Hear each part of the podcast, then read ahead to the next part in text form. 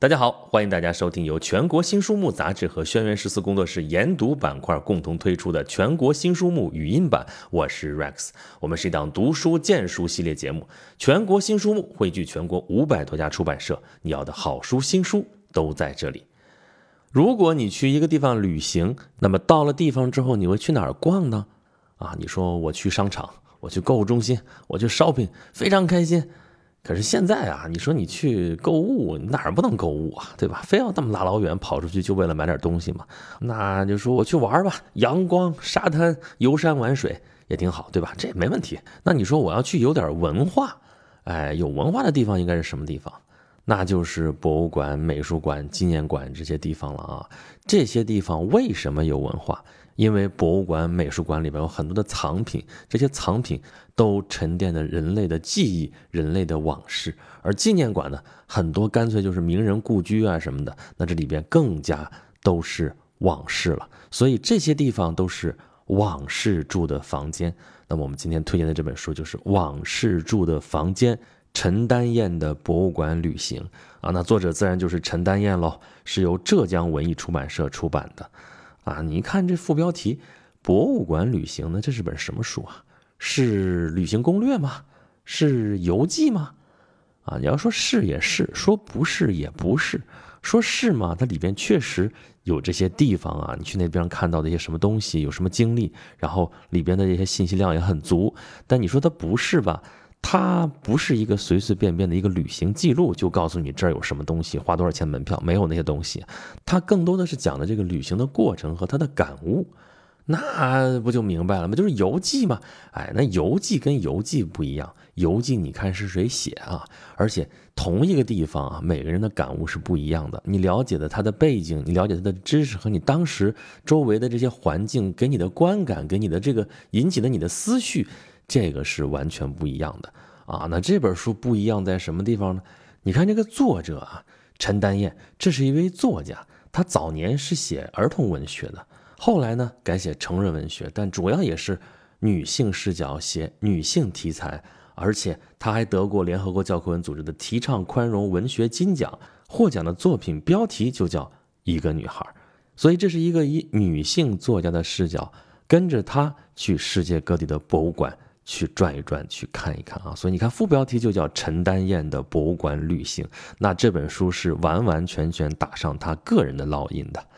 女性作家嘛，最大的特点就是笔触特别的细腻啊。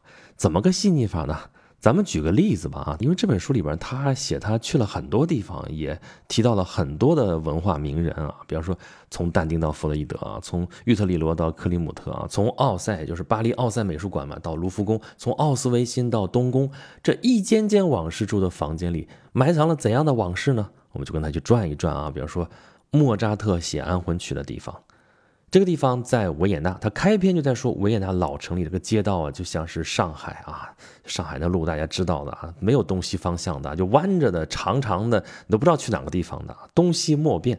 然后他去的时候正在下雨，你看他写的啊，四月的雨把一切都打湿了。他就站在小街的拐角啊，看不见一个行人，街上也没有一棵树，然后到处都是两三层楼的老房子啊，就在这样一个湿漉漉的维也纳老城的街道，他跟莫扎特。不期而遇，他本来是想找个咖啡馆躲雨的，结果经过了一扇门又一扇门，路过一个小小的老式的旅馆，就走进了一个小小的纪念馆。这个纪念馆啊，真的是不起眼，一看就是从前维也纳寻常人家的房子，木楼梯又窄又陡，就跟上海的石库门房子一样。在这个地方，迎面墙上就看到了莫扎特的像，才知道哦，原来这就是莫扎特在维也纳的故居。莫扎特，这是古典主义音乐大师。我们现在听到莫扎特，想到的都是什么呢？用陈丹燕的话来说，想到莫扎特，耳朵里面就好像听到了莫扎特的音乐，和谐、愉快、优渥，还带着一点小得意。大家想想嘛，能想到的莫扎特的曲子是什么？小星星是吧？这是最简单的，当当当当当当当当当当当当当当，还有什么当当当当当当当当当当当当当当，全是这种感觉的。但实际上，他的生活真不怎么样啊，特别的不如意。他有赌博的恶习，怎么改也改不掉。他这一辈子都穷困潦倒啊，那个贫困像泥潭一样又深又黏糊。但是在他的音乐里边，你完全听不出来这些。为什么会这样呢？陈丹燕说，在他二十岁的时候会觉得莫扎特懦弱啊，就是他不愿意正视问题，总是顾左右而言他。而等到他三十岁的时候，他又觉得莫扎特这叫坚强啊，坚强的那么华丽，他怎么能够在他曲子里边从来不说他越来越糟糕的生活里边这种辛苦呢？也不说他自己作为一个神经质的乐师曾经感觉到的生活的甘甜，从来不，从来不，他总是描述一个在音乐里边浮现出来的神圣和完美的世界。如果换一个人处在莫扎特那样的境地，估计这个人很快就心智崩溃了。可是也有人能创造出十全十美的精神世界。这个人就是莫扎特。有医生就把莫扎特的曲子放给精神失常的病人听，作为安抚精神狂躁病人的辅助治疗。而这个人呢，是一个常常生活在困顿之中的人。他并不懂得经营自己的天才，不懂得保护自己的生活。他的孩子接二连三的死去，他三十五岁留下了在病中没有完成的安魂曲，就这样撒手人寰。他死在维也纳。就在离这个纪念馆不远的一栋老街的房子里面，死了之后，有几个工人把他抬到一辆破烂的马车上，因为他的家族是在萨尔茨堡嘛，那他又没有钱，所以这些工人就把他拉到城外的圣马克思公墓，草草就给埋了。这样的事情听上去就那么的冰冷，比他死的时候十二月的维也纳还要冰冷，而他就死在那个冰凉的房子里面。为什么那么冰凉？因为他们家没有钱买木柴。他不是没有收入啊，预付给他写安魂曲的一百个金币已经被病中的莫扎特输在了赌台上了。而安魂曲他写出来第一句唱词就是：“上帝啊，请给我永恒的和平。”所以到了莫扎特写安魂曲的地方，能想到的就是这些故事。而走在古老的木头楼梯上面啊，作者感受着脚下吱吱嘎嘎的响的这个声音，想象着当年年轻的贝多芬也许也像他一样踩着这个吱嘎作响的楼梯到莫扎特的家里边学钢琴。莫扎特生活困顿嘛。所以也不挑活啊，也做过钢琴教师，曾经教过贝多芬两个多月的钢琴，这是两个大师之间的交集。但是他们并没有成为什么朋友，也没有继续当师生。至于为什么，现在没有人知道。但是这些大人物之间的这种关联，总是让我们悠然神往。而他们学钢琴的地方，大概就是在楼上吧，大概用的就是楼上那一架小小的老钢琴。我们可以在书中看到作者细腻的描写，说长长的窗子前是老城下了雨的街角，看上去有一点阴郁，有一点冷漠，有一点隔膜。当他们加在一起，就是一个日常生活。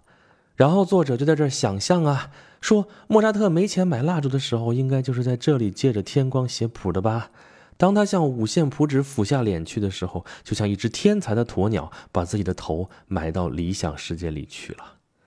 从小孩子的时候，他就成天坐在那样的老式钢琴前面写曲子、练琴。他是当时欧洲有名的音乐神童，他的钢琴老师是他的父亲。当他将要辞世时，他的卧室里还是放着钢琴，那老式的淡棕色的琴，用象牙片做的琴键，手指上的汉字留在象牙片上，就留下了黄色的痕迹。那架琴实在是用的久了。琴键被手指磨出了一个个浅浅的凹痕，那么多安抚人心的音乐，就是通过那些小小的凹痕，从莫扎特的心里变成了声音的吧。莫扎特在这间房子里写了著名的《费加罗的婚礼》，所以大家都叫他费加罗的房子。他写曲子从来不难，就像是用笔尖戳一个小洞，曲子就会从他心里的世界流出来。他在维也纳的日子过得很艰难，但是他写的音乐却总是和谐的、愉快的、优渥的，像刚才说，还带着一点小得意。他们明朗地浮在干干净净的提琴声、古钢琴声里面，仿佛从中我们能看到宫廷里璀璨的大吊灯、天使滚圆的脸、美丽女人贴在脸上的假肢，还有明亮阳光下面把树修成了圆球的法国花园。当然，还有费加罗高亢的、明亮的歌声。作者继续写道：“他从来没让生活战胜自己优美的曲子，他从来不肯被日常生活弄脏。于是他的音乐里从来不缺优雅与谐谑。也许可以指摘他对待生活是如此的鸵鸟，其实他比贝多芬对生活的大举控诉要更坚韧。他的精神像钻石一样，是小小的、奢侈的、华丽而坚硬的一粒，让人不忍心破他说出自己生活的真相。”作者这个时候想到，这些音乐其实也救了莫扎特。要是没有这些钻石般的音乐，他的人生该是何其失败。跟这些永恒的音乐相比，我们就仿佛是一些匆匆的过客。在这个纪念馆里边，很少有访问者来嘛。下雨天就穿着雨衣，像影子一样无声的掠过，又离开了。作者详细的写了这栋房子里面各层的陈设，给人的感觉就是那样的冷冷清清，跟他在萨尔茨堡的那个故居完全不同。那个地方那么的热闹啊，让大家忘记了萨尔茨堡曾经对这位天才的音乐家那么的不友好。要到维也纳的房子里来，才能想起他的幸运与不幸。想到在最后的日子里，他将没有完成的安魂曲唱给来探病的朋友听的时候，他那一声“上帝啊”。请给我永恒的和平，让在场的人都热泪盈眶。这是一个传说，但是这安魂曲是怎么来的呢？也是这样一个下着雨的上午，一个陌生的灰衣人带着一百个金币来要求已经生病了的莫扎特写安魂曲。莫扎特认为那个不肯说出姓名的灰衣人是上帝派来的使者，暗示他将要不久于人世。写安魂曲是要他做去天国的准备。他接受了。